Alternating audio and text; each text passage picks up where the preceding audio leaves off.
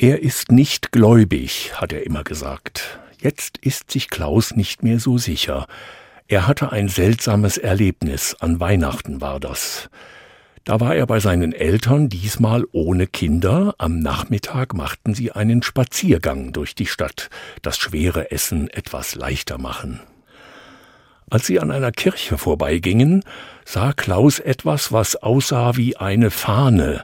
Darauf stand Jesus sagt, wer zu mir kommt, den werde ich nicht abweisen.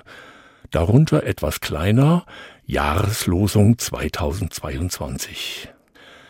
Klaus konnte sich unter all dem nichts vorstellen, aber etwas zog an ihm.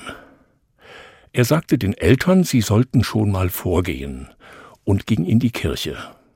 Ein Paar saßen in den Bänken, Klaus setzte sich und schaute herum zunächst. Bald machte er die Augen zu.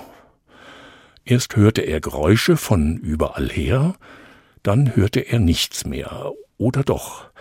Er hörte sich noch, seinen Herzschlag. Alles in ihm war ruhig. Irgendwann machte er die Augen wieder auf und sah Kanzel, Altar und die farbigen Fenster. Was ihn am meisten überraschte, war seine Ruhe. Die kannte er so nicht. Nach vielleicht einer halben Stunde stand er auf und ging heim, immer noch ruhig, und hat sie nicht vergessen, diese halbe Stunde, die Ruhe, das Lauschen auf sich.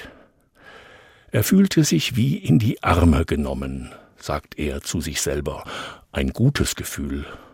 Ich habe gar nichts gemacht, sagt er, ich war nur da, im göttlichen Raum, und fühlte mich nicht alleine, als wäre ich wohlbehütet.